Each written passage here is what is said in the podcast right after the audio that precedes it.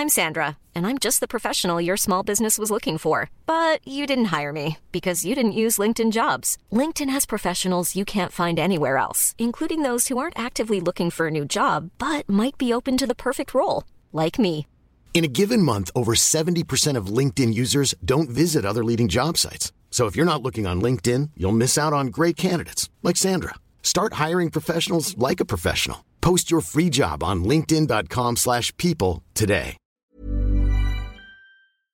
Heraldo Radio 98.5 FM, una estación de Heraldo Media Group, transmitiendo desde Avenida Insurgente Sur 1271, Torre Carrachi, con 100.000 watts de potencia radiada. Tarde a tarde, lo que necesitas saber de forma ligera, con un tono accesible. Solórzano, el referente informativo.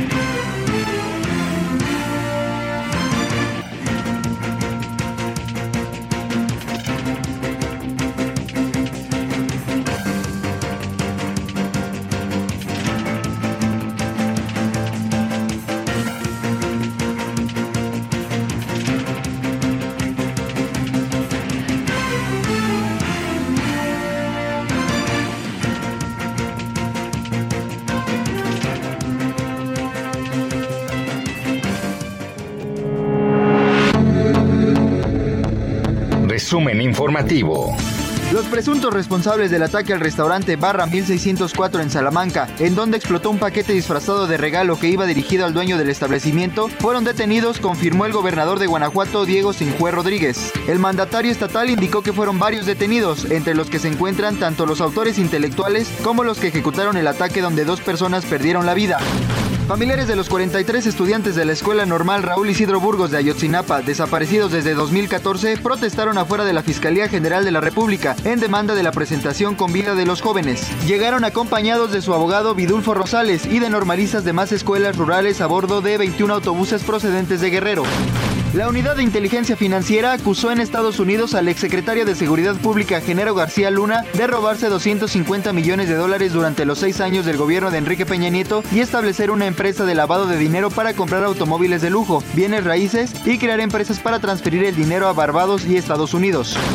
La bancada de Morena en el Senado y en voz de Armando Guadiana demandó a la Auditoría Superior de la Federación, a las de los estados y a la Unidad de Inteligencia Financiera la revisión y la auditoría de los fondos que se destinan a las universidades públicas para la educación e investigación. En rueda de prensa, el legislador calificó de falsos investigadores a quienes la Fiscalía General de la República acusa de haber hecho mal uso del presupuesto que se le dio a la UNAM. El senador Guadiana defendió la actuación de la Fiscalía General de la República contra 31 integrantes de la comunidad científica a quienes acusa de delincuencia organizada lavado de dinero, peculado y uso ilegal de atribuciones y facultades por supuestos malos manejos del Foro Consultivo Científico y Tecnológico. La madrugada de este jueves, más de 20 patrullas entraron al Parque Ecológico Braulio Fernández para crear una barrera de acero como la que mandó a colocar el gobernador de Texas, Greg Abbott, aunque con un número menor de patrullas. La patrulla fronteriza de Estados Unidos se mantiene pendiente del movimiento de los migrantes e incluso realizan diversas reuniones en el borde del río Bravo. La secretaria de prensa de la Casa Blanca, Jen Psaki, informó que la administración del presidente Joe Biden no está enviando a los migrantes de la frontera sur de Estados Unidos a Guantánamo. Reportes de prensa del miércoles dijeron que el Departamento de Seguridad Nacional había emitido un nuevo contrato para operar una instalación de migrantes en Guantánamo para los migrantes haitianos que se acumulan en la frontera de Estados Unidos con México. Esperamos sus comentarios y opiniones en Twitter. Arroba Javier Solórzano. Arroba Javier Solórzano.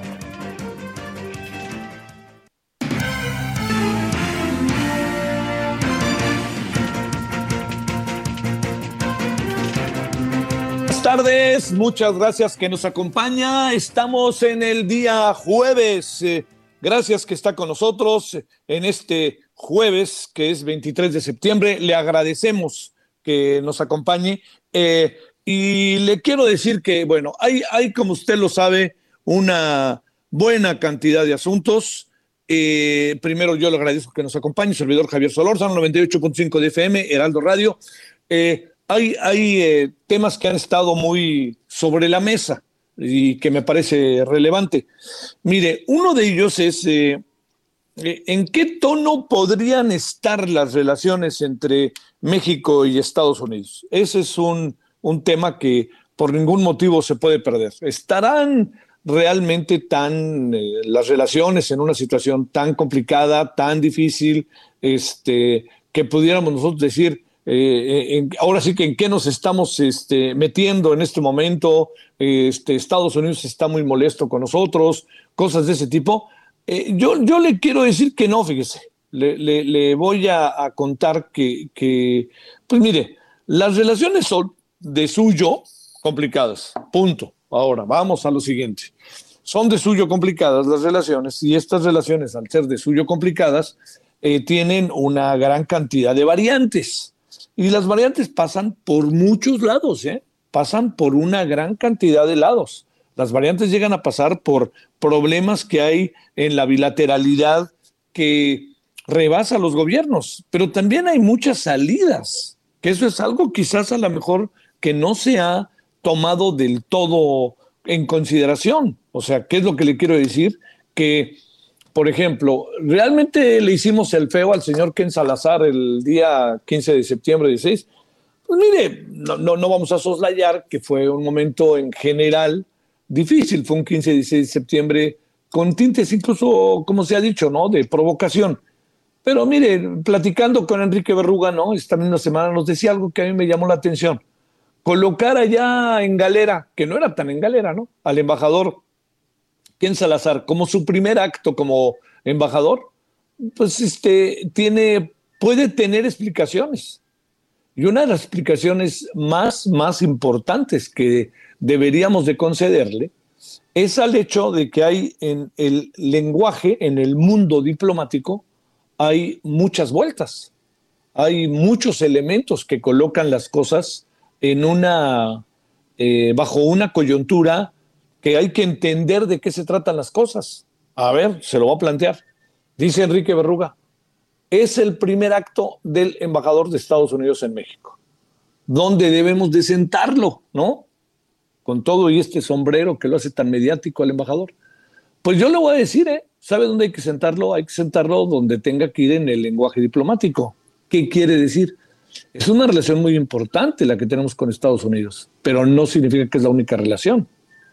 Usted dice, bueno, es que lo que pasa es que pusieron a Cuba junto, pues a Cuba le ha acabado invitando López Obrador, regañemos a López Obrador porque invitó a Cuba si quiere, pero el hecho de que estuviera el día 15 de septiembre el señor eh, eh, presidente de Cuba ahí junto y en primera fila, pues se debe una invitación, pero si usted se da cuenta, cuando se da la presencia de los embajadores en el desfile, los embajadores que están más cerca del presidente son los, los, que llaman del, los decanos. O sea, son embajadores que llevan, ¿qué? Cuatro, cinco años en México. Y entonces, pues ellos son los que van ahí. El señor Ken Salazar, pues no llevaba ni 24 horas. Entonces coloca, según uno de los criterios, el decanato que le llaman, ¿no?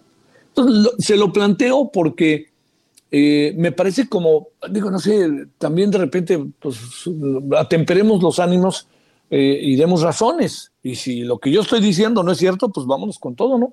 Y no le demos vuelta. Así tal cual se lo digo.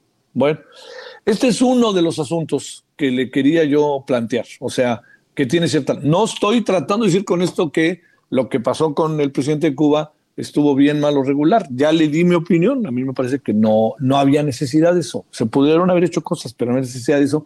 Y México, en el sentido de la CELAC, quedó un poquito a la mitad del camino, ¿no? Pero también en Estados Unidos se entienden, ¿eh? En Estados Unidos no, no comen lumbre. Ellos saben lo que hay ahí. Bueno, vamos a ver qué pasa, ¿no? Vamos a ver qué, bajo estas condiciones, en qué, qué sucede con los escenarios que se nos vienen. Y no hay que perder de vista que vienen muchas cosas en Estados Unidos. ¿Sabe qué es esto del tren? Que ayer le platicaba, un tren desde Canadá a México, ¿cómo la ve? Hay que ver cómo se hace. ¿eh? Y la otra cosa, pues que también la Gran Bretaña se asoma y dice, la Inglaterra dice, yo quiero, pero pues Inglaterra también trae sus buenas broncas, ¿no? No está tan fácil el asunto porque pues trae, trae broncas de todo tipo Inglaterra, ¿eh? una de ellas, fuerte, fuerte, fuerte, pues es lo que trae en su propio Reino Unido, ¿no? Pero bueno, todo esto se lo planteo para tratar como de entender, sin por esto soslayar los grandes problemas que eventualmente tenemos con la Unión Americana. Punto. Bueno, segundo asunto que me parece relevante de tenernos tantitito. Ya lo vamos a platicar. Mauricio Marino ayer lo metieron en una junta y nos dejó plantados, pero bueno, fue involuntario, ¿no? Ya, ya hablamos con él. Yo espero que ahora sí al ratito hablemos con él, que tiene que ver con el tema de los científicos. Mire, la, la, la doctora Álvarez Bulla, quien es la directora de CONACIT, yo creo que es, eh, está reconocido que es una muy, muy, pero muy destacada este, eh, científica.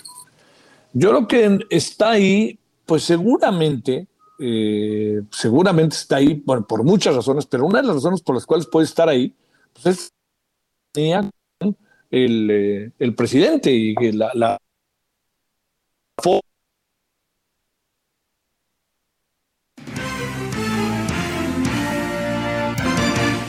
yo también las veo por ahí, ¿no? Entonces, esto que, que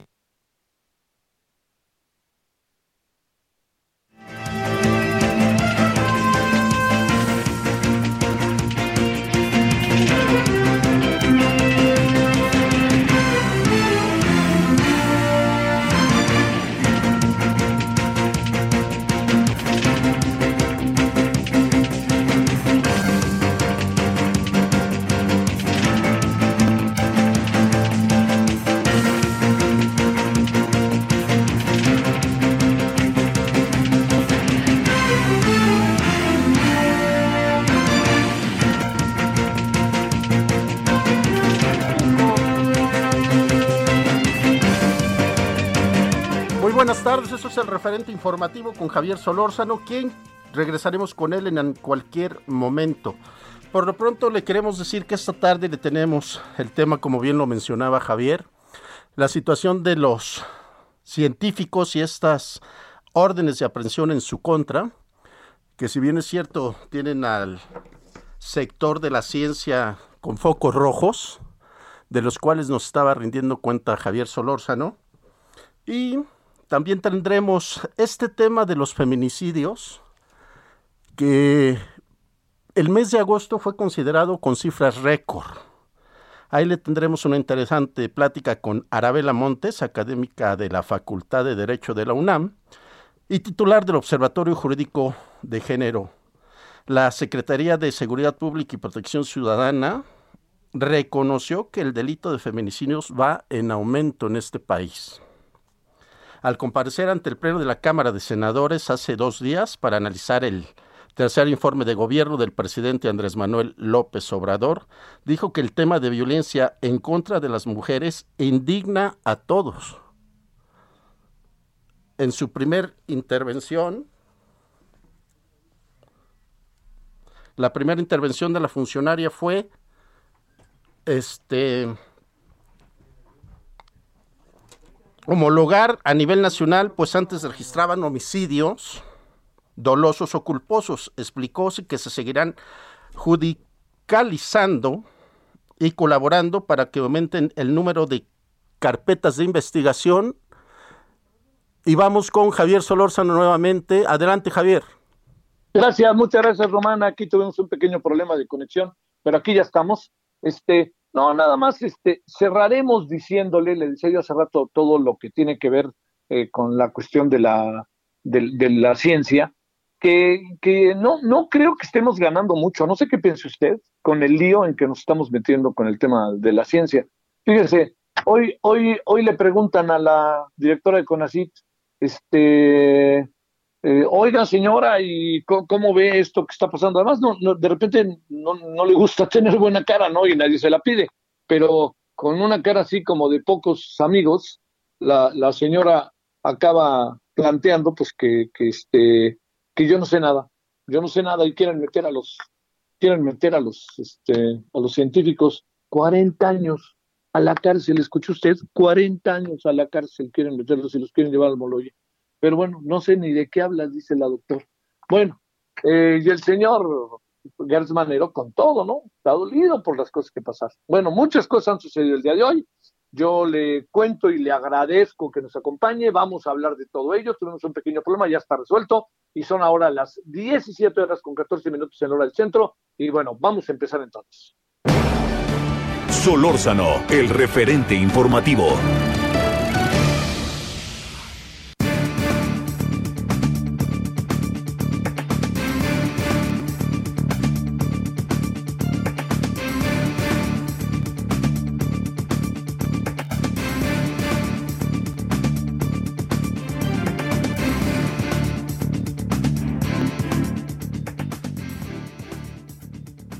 Bueno, yo le quiero agradecer profundamente al querido Mauricio Merino. Él es eh, analista político, investigador del Centro de Docencia e Investigación Económica. Está en la Universidad de Guadalajara trabajando, escribe todos los lunes allá en el periódico El Universal y en verdad le agradezco muchísimo. Querido Mauricio, ¿cómo has estado? Javier, qué gusto escucharte y gracias por, por esta oportunidad. Bueno, antes que nada, ¿todo bien por allá por Guadalajara, Mauricio? Todo en orden, todo en orden. Eh, eh, bueno. este, en el entorno personal y familiar. No, hay cosas ahí ahora que ya supe de la bronca entre el gobernador y la ODG, ya algún día me contarás, ¿no? Pues se parece a la nacional, ¿no? Es, es los académicos siempre son incómodos, somos incómodos al poder. Más allá de que nos platiques todo este, cómo ves el tema de la ciencia, déjame sumarte algo, ¿no? Senadores de Morena piden investigar a la UNAM. Diputados de Morena por Hidalgo hace unas semanas pidieron hacer autónomo el Politécnico sin consultarle a nadie. El gobernador del estado de Jalisco se pelea con la Universidad de Guadalajara. Pues ¿en qué andamos, querido Mauricio? ¿En qué andamos? Pues eso, en la incomodidad, lo digo en serio, que produce la investigación social en particular eh, y la conciencia crítica al ejercicio del poder.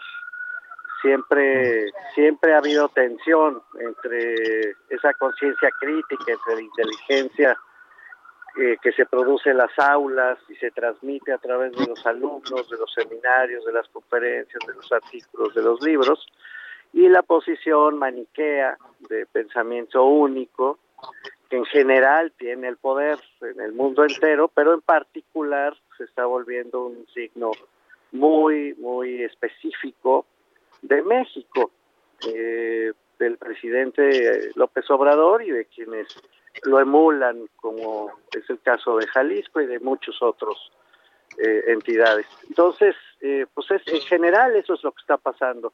Ahora, lo que es verdaderamente preocupante, querido Javier, es que a partir de ese conflicto que es eterno, es una, es una relación muy difícil entre la inteligencia y el poder, digamos, eh, bueno, pues están ya utilizando una serie de recursos que en este sexenio se han venido construyendo, que pasaron inadvertidos a la opinión pública, que incluso tuvieron el respaldo de las oposiciones cuando se votaron en el Congreso, como la prisión preventiva oficiosa, como el poder clasificar eh, pues crímenes a juicio de la Fiscalía General de la República sin haber pasado por procesos previos de carácter judicial, cómo poder girar órdenes de aprehensión a cualquier persona bajo la presunción que establezca la Fiscalía General de la República utilizando su disque autonomía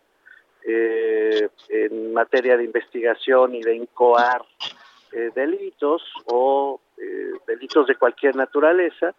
Y además pues esta esta lógica según la cual pues se puede clasificar cualquier conducta como una conducta grave asociada con la corrupción sin haber pasado antes por probar lo que se dice. Todo esto, no lo quiero volver muy técnico, Javier, significa que a lo largo de este sexenio, y específicamente de este sexenio, esto me importa mucho marcarlo, este conjunto de reformas que fueron aplaudidas por las oposiciones, si hay que decir eso porque esa fue la verdad, permiten, en suma, que la Fiscalía General de la República presuma eh, delitos que deben ser eh, investigados con presión preventiva y que pueden ser clasificados como prácticamente se le pegue la gana a la Fiscalía General de la República, como es el caso,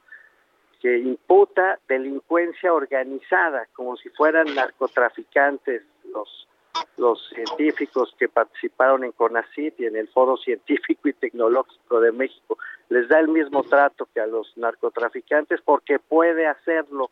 ¿Y por qué puede hacerlo? Pues porque se hicieron estas reformas previas que además, tomando en cuenta que se trataría eventualmente de delitos de corrupción, pues son delitos graves, esa es otra reforma que se aprobó así sin inopinadamente, digamos, y que llevan, por lo tanto, querido Javier, a que si el fiscal decide que estas personas deben ir a la cárcel, así como lo está buscando, pues este, solamente la valentía de los jueces, a ver cuánto dura, podría impedirlo, pero eso ya corre por la cuerda del Poder Judicial. En materia de procuración de justicia, eso es lo que está viviendo México. O sea, pueden ir por ti, Javier, para decirlo rápido. Pueden ir por mí, pueden ir por cualquiera de las personas que nos están escuchando, por las razones que se les pegue la gana en calificándolas como delitos graves, con prisión preventiva de oficio, y pueden incluso imputarte delitos como este de la delincuencia organizada, llevarte un penal de máxima seguridad y desde ahí iniciar el proceso judicial a través del cual se prueba o no la culpabilidad del reo. De ese tamaño es lo que está viviendo México. Es, es increíble, pero esas reformas, que en su momento dijimos varios, yo me incluyo y recuerdo haberlo platicado contigo en una conversación parecida a esta, dijimos cuidado con estas reformas porque pueden empoderar en exceso a quienes, eh, pues, eh, embriagados por el poder, podrían utilizar estos medios disque judiciales para castigar enemigos. Bueno, pues ya está pasando lo que habíamos eh, previsto, querido Javier. Eso es más o menos lo que está sucediendo. Oye, a ver, déjame plantearte algo al respecto, eh, Mauricio. Eh, viste, el presidente dice que no sabe, ¿no? Y que el que nada pues teme nada debe, ¿no?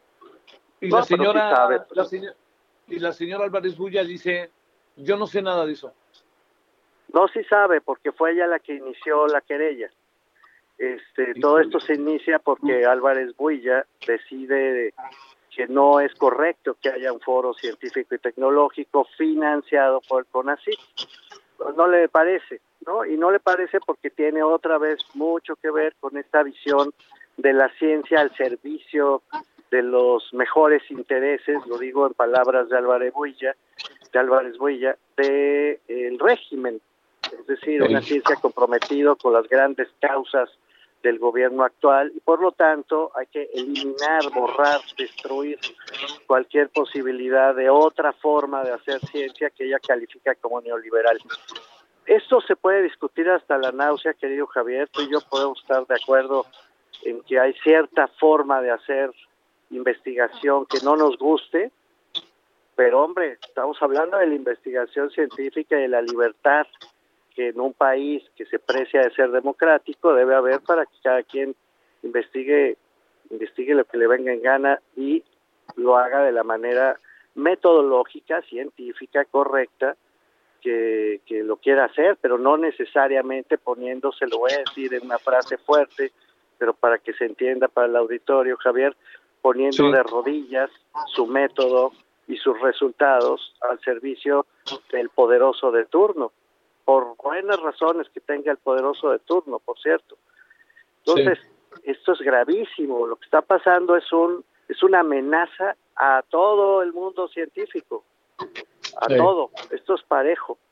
Y además es una amenaza a cualquier persona que eventualmente tenga una opinión contraria al gobierno actual y que de repente pues le puede caer una acusación de delincuencia organizada que va a ser investigada en prisión mientras se investiga si sí o si no, mientras investiga si usaron bien o mal el dinero, pues esta gente está a punto de caer a la cárcel y además a una prisión de alta seguridad como delincuentes peligrosísimos. De eso estamos hablando. Parece una pesadilla, pero de eso exactamente estamos hablando. Javier. Hola. Hola Mauricio, te saluda Román. Parece ser que tuvimos aquí una falla técnica con Javier, quien está fuera de cabina. Este, ah, ok. Vamos a una pausa comercial y retomamos la llamada contigo si no tienes inconveniente al regreso, por favor, Mauricio. Con mucho gusto, con mucho gusto. El referente informativo regresa luego de una pausa. Heraldo Radio, la HCL se comparte, se ve y ahora también se escucha.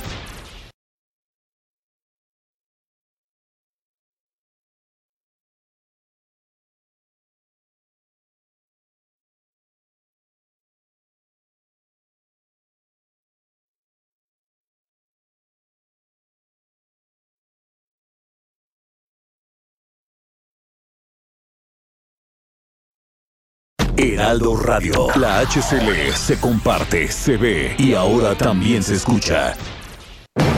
Estamos de regreso con el referente informativo.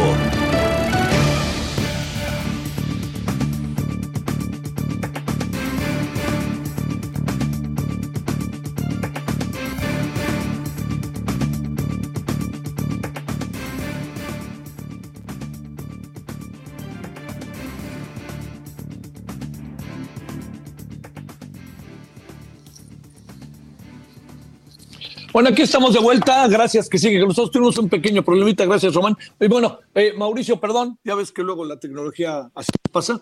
Pero déjame, además de agradecerte que, sigas con nosotros, y te planteo, este Mauricio, para. Eh, eh, esto es un camino sin salida. No veo dónde pueda esto caminar, ¿no? Gente pensante que dedica su trabajo a pensar. la señora Álvarez Bulla, que dice que ya no tiene nada que ver. Este el fiscal enojado porque no lo aceptaron en el SNIO y luego lo aceptaron y como lo aceptaron. Entonces, pues, pues, esto tiene algo también de, este, de, pasiones desbocadas y sin sentido, en donde la ciencia es lo que menos cuenta, ¿no? Pues sí, es muy probable que así sea, Javier. El problema es que cuando nos metemos al territorio de las intenciones y de las emociones, entramos en terreno fangoso, ¿no?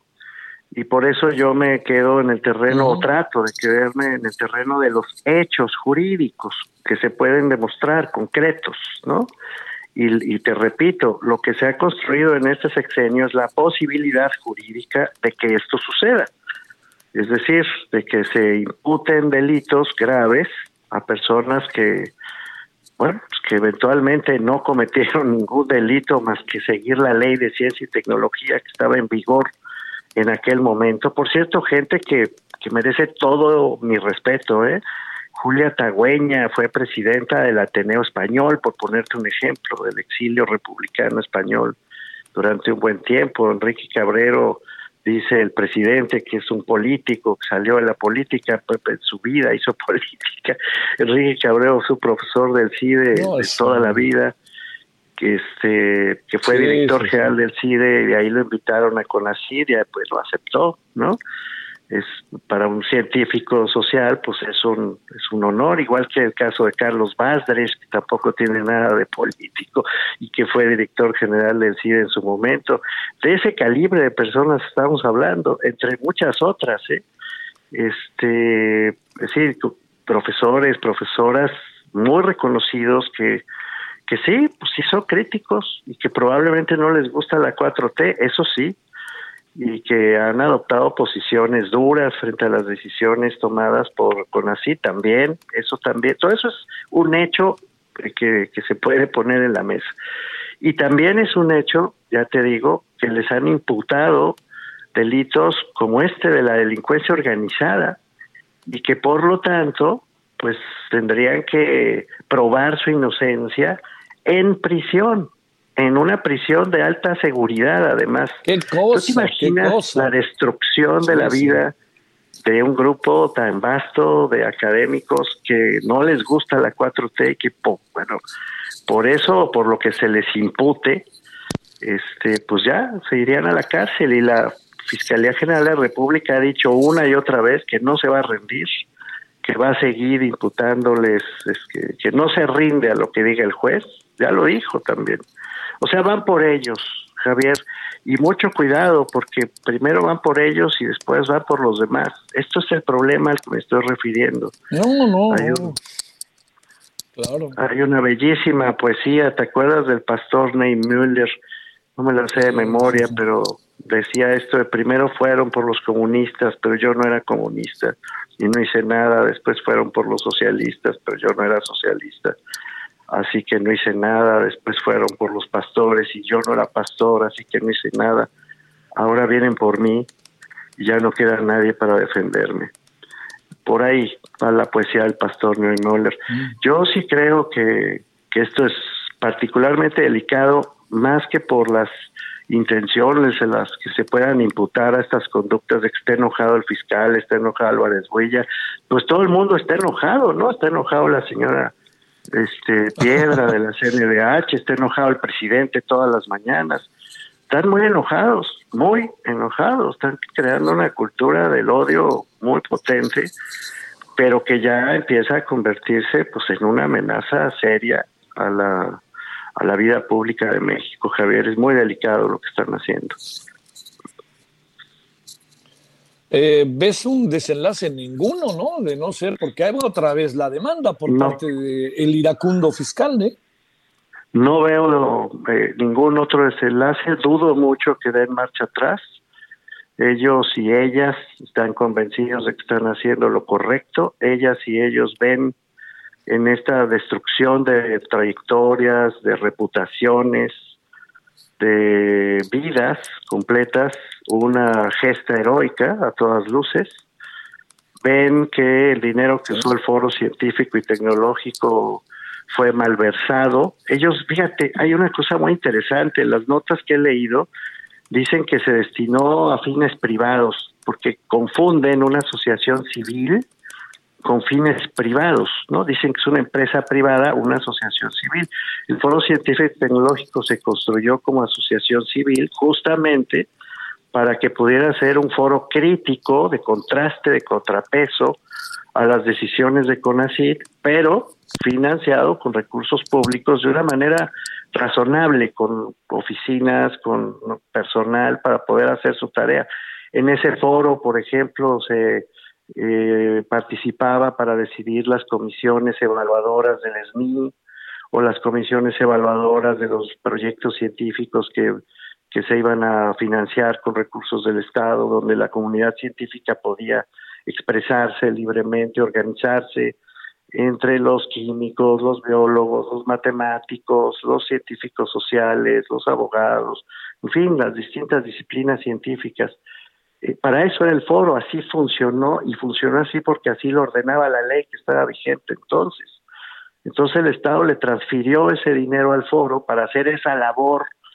Foro se llama, foro científico y tecnológico, consultivo, es decir, para consultarle a la comunidad científica los proyectos de CONACYT, ponerlos a su consideración, debatirlos. Eso hacía el foro. Y el dinero que le dio el Estado mexicano al foro, creado como AC, era para cumplir con esa labor. De eso se les está acusando a estas personas, de haber tomado ese dinero para dárselo al foro y que el foro lo usara para los fines para los que fue creado. Esa es la acusación de delincuencia organizada que ellos confunden la AC con una empresa privada, como si hubieran desviado fondos para su patrimonio personal.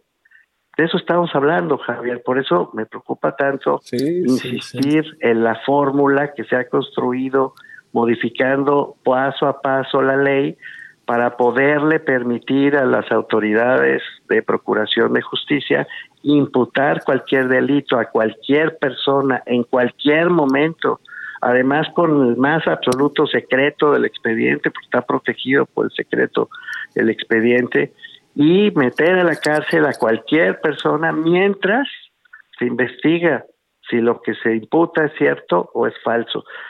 Eso es lo que se ha construido en este sexenio y eso es ese dispositivo jurídico es el que se está utilizando para castigar el dinero que se le dio al foro científico y tecnológico. Añado una idea, Javier, si me autorizas.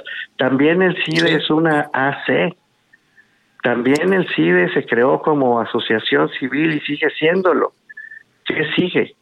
Si esto prospera, que también el presupuesto del CIDE se ha calificado por Álvarez Builla como dinero de una empresa privada y todo el mundo vaya a la cárcel acusado de delincuencia organizada porque hay una AC financiada por el Estado mexicano o qué, o qué sigue. Si ya, eh, ya puestos en este territorio, como bien dices, no hay marcha atrás. Es, es, es muy, muy delicado lo que está viviendo en este momento México, eh, querido Javier, y sí, sin duda, produce miedo, sí, sí, produce miedo y sí produce una sensación, sí, de terror, de, terror jurídico, esa es la verdad, es la sensación que hay entre mis colegas. Te mando un gran saludo, Mauricio Merino, y el agradecimiento que estuviste con nosotros. Te abrazo muy fuerte, Javier, gracias por esta llamada. Hasta luego. Gracias. ¿Cómo ve? Puf, puf, puf. Bueno, 17.39 en la hora del centro. Solórzano, el referente informativo. PepsiCo presentó una nueva estrategia de transformación de punta a punta en sus operaciones para generar valor sostenible a largo plazo llamada PepsiCo Positivo. Esta agenda guiará la manera en que la compañía se abastece de sus ingredientes hasta cómo crea y hace llegar sus productos a los consumidores para que tomen mejores decisiones para sí mismos y el planeta. Uno de sus principales pilares es agricultura positiva, la cual involucra difundir prácticas regenerativas para restaurar la tierra en toda la superficie agrícola de la empresa, es decir, casi 3 millones de hectáreas en todo el mundo. Además de implementar proyectos para obtener sus cultivos e ingredientes de forma sustentable, busca mejorar los ingresos de más de 250 mil personas en su cadena de suministro agrícola a nivel global. México, al ser el segundo mercado más importante de PepsiCo, se encuentra entre las prioridades de este pilar, gracias a su programa Agrovita para cultivo de cocoa, plátano y aceite de palma en el sureste del país, y Agriva para trigo en Michoacán y Guanajuato. El objetivo de la compañía es aprovechar su presencia y escala en cada rincón del país para lograr un impacto que perdure en las comunidades y así mejora las condiciones de vida de más de los 40.000 agricultores que trabajan en su cadena de suministro. Esperamos sus comentarios y opiniones en Twitter. Arroba Javier Solórzano. Arroba Javier Solórzano.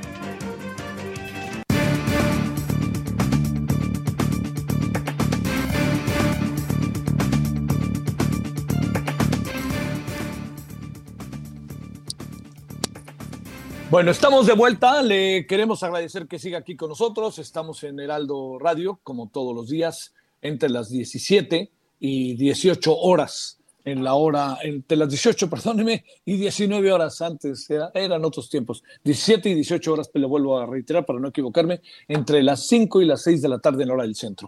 Bueno, eh, le quiero agradecer, eh, gracias que está con nosotros, la maestra Arabela eh, supongo que es Arabella, ahorita le preguntaré para no equivocarme, este, académica de la Facultad de Derecho de la UNAM y titular del Observatorio Jurídico de Género de la UNAM, que me parece que este es un tema importantísimo por las cosas que se dijeron estos días. Bueno, antes que nada, ¿cómo estás, maestra? Te agradezco mucho que estés con nosotros. Hola, ¿qué tal? Muchas gracias, Javier, por la invitación el día de hoy. Sí, es Arabella. sí, dije, bueno, no me equivoqué. Gracias, Arabella. A ver, este, a ver. Oye, ¿qué lío el de los científicos, no? Sí, estaba escuchando ahorita y sí, sí es un, un brutal el que se tiene ahorita con este tema, pero que también nos permite como cuestionarnos varias cosas que, que están dentro de las instituciones académicas.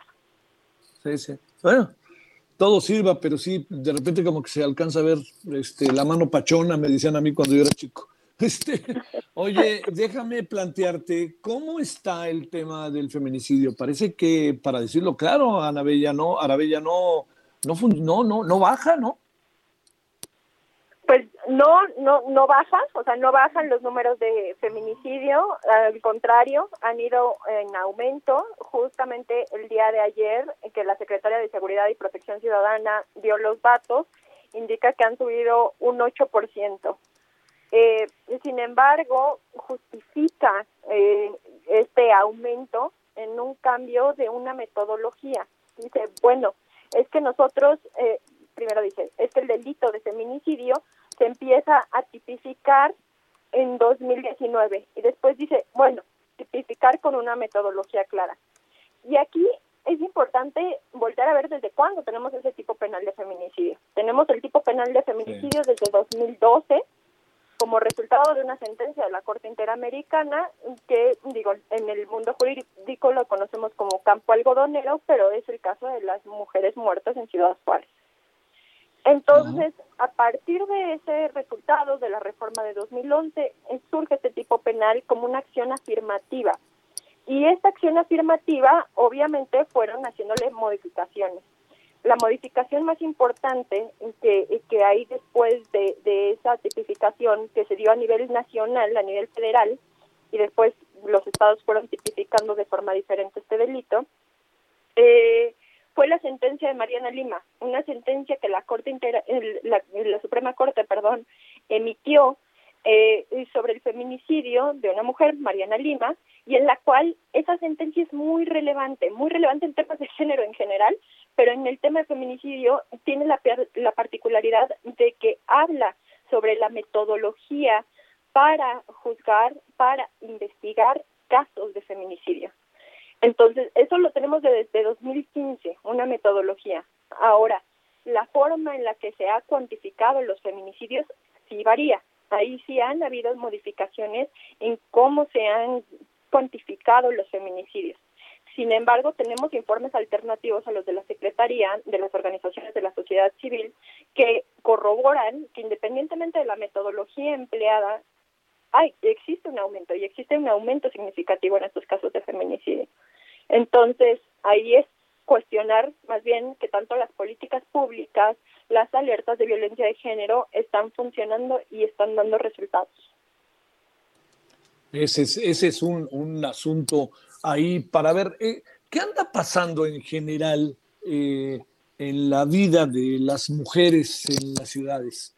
Eh, vivimos en, la zozobra, cada vez hay más susto, ¿Qué, alcanzas a apreciar en lo que corresponde a los comportamientos derivados de situaciones como las que vivimos, maestra? Digo, es una pregunta muy amplia, muy interesante, porque justamente va a tocar como aspectos mucho más sociológicos. Primero voy a empezar con la parte jurídica y después voy con esa parte sociológica. Eh, jurídicamente tenemos problemas eh, eh, al momento de que tenemos una diversidad de 32 estados regulando el feminicidio de forma diferente. Eh, tenemos problemas ahí con eso, tenemos problemas en que las políticas públicas han atendido diversos populismos y no necesariamente son medidas, eh, digamos, útiles para combatir el feminicidio. Tenemos diagnósticos poco acertados en la forma en la que se evalúan distintos fenómenos eh, relacionados con el tema de feminicidio, temas de inseguridad y demás, pero también eh, de, de, una forma ya más sociológica, también es importante cuestionar que tanto han apostado estas políticas no nada más a una acción de prevenir el, la muerte, el homicidio de las mujeres, sino que tanto están apostándole a temas más atrás, o sea, a tratar de una cultura, transformar la cultura, la forma en la que se relacionan hombres y mujeres, que no necesariamente corresponde al derecho, pero que sí corresponde al gobierno, hacer una transformación en cómo existen representaciones de la mujer, significados que le, le atribuyen a ciertas conductas masculinas y femeninas que no se está hablando sobre esto, no lo están poniendo en los libros de texto, que no existen eh, digamos, espacios educativos desde la educación básica que permita eh, desmitificar ciertas eh, conductas de los hombres violentas como algo positivo en esta construcción binaria que tenemos del mundo de los hombres son fuertes, las mujeres son más débiles y demás, como irlo desmitificando, cómo ir diciendo hay otra forma de relacionarnos, otra forma de dirigirnos, otra forma de expresar lo que sentimos, otras emociones que podemos canalizar no a través de la violencia, sino a través de otras cosas. Creo que eh, ahí se están quedando muy cortos porque solo están poniendo luminarias o haciendo registros de, eh, de, agresores sexuales o solamente están como con estas políticas que sirven en lo inmediato pero que no están dejando algo de fondo. Ese es, ese es el, el, el, el gran asunto. A ver, eh, déjame plantearte otra cosa, eh, Arabella. Que, entiendo que va para largo, pero te prometo que, bueno, demos ahí una probada, si te parece. Eh, ¿Qué andará pasando con, con las mujeres jóvenes? Pienso adolescentes y en una de esas hasta niñas. ¿Este tema lo tendrán ahí cerca? ¿Qué, qué, qué, qué alcanzas a apreciar? entendiendo que, que, pues es un tema que es muy difícil de repente abstraerse, ¿no? En las clases presenciales o no, en la plática en la casa, cuídate, cosas de ese tipo. Algo que, que nos comente sobre eso, maestra. Sí, eh, digo, yo trabajo con, con jóvenes y también me ha tocado compartir espacios con todavía mm, mm, personas todavía más jóvenes que los universitarios. Y sí, en las casas existe esta eh, idea del autocuidado, o sea, se generan como mecanismos de autocuidado, estableciendo que existe una propensión de las mujeres a ser violentadas en algún momento de su vida y que los hombres tienen un potencial grado de ser violentos con las mujeres en algún momento de su vida, lo cual me parece bastante etiquetante, o sea, y hay que tener cuidado con esa parte. Creo que la formación que se le está dando a las mujeres, si bien ya desde otras épocas ya era, eh, digamos, una formación que era como cuídate, protégete, no estés en lugares oscuros y demás, eh, ahorita se está reforzando muchísimo, pero ahí hay un, un discurso, digamos, a la par en la cual se habla del tema de las libertades. O sea, tú te puedes vestir como tú quieras, tú puedes andar por la noche con una falda y la gente no te puede decir nada y no te puede pasar nada porque es tu libertad. Híjole, y hay, hay que tener muchísimo cuidado, porque si bien estamos como de ese tema de las libertades y de que, por supuesto, o sea, en teoría, idealmente, podrías hacerlo y deberías de poder hacerlo sin que te pasara nada. El problema es que no pasa. O sea, que no está esa otra parte. Por un lado estás fomentando esa parte de libertad, pero por el otro lado no estás enseñando a respetar esa libertad, ¿no? Entonces, eh, creo que la formación, la educación se está cargando mucho hacia esos mecanismos de autocuidado, dejando de lado que las políticas, que la enseñanza no va únicamente de forma unilateral, sino que se tiene que incluir a los hombres en esta formación que hay para erradicar la violencia de género contra las mujeres. Y nosotros, este, los hombres, ¿ves un cambio de, como luego dicen ustedes, de paradigma? Eh, buena pregunta. Eh, pues yo veo que están más interesados en el tema, que hay eh, muchos hombres también que sí están interesados en saber, en cuestionar el por qué ciertas conductas que ellos asimilaban como conductas normales como conductas incluso, eh, digamos, positivas en la forma de aproximarse a las personas, en la forma de aproximarse a las mujeres, en la forma de insinuarse, de invitar a, salir, de todas estas cuestiones que después eh, a veces derivan en otro tipo de, de, violencias cuando son manejadas de forma eh, incorrecta, cuestionan mucho esto. ¿Por qué ahora no está bien? O sea, ¿por qué ahora lo que lo que hacía, lo que me enseñaron a hacer, lo que mi papá mi, mi, papá hizo con mi mamá estaba bien antes y ahora no lo está? Creo que hay más cuestionamiento, pero solo de un sector social. Creo que hace mucha falta trabajar eh, con eh, personas, por ejemplo, que no van a las universidades y que no tienen acceso a estos diálogos más críticos, respecto eh, no nada más a, su profesión, sino también a estas conductas cotidianas que se tienen. Creo que hace falta eh, socializarlo con, con otras personas a las que no les llega este discurso o que no llegan también este contacto de las redes sociales y cómo se han construido colectivas, tanto de hombres como de mujeres en redes sociales. Y hay muchas personas que no tienen acceso a Internet, que no tienen acceso a esta información y a las cuales no les está llegando este cambio de paradigma. Te mando un saludo y muchas gracias, maestra, que estuviste con nosotros. Muchísimas gracias, Javier, por la invitación. pronto volveremos a hablar si no tienes inconveniente. Gracias, gracias. Bueno, vámonos para irnos yendo. Eh, Iván Saldaña, ¿dónde andas?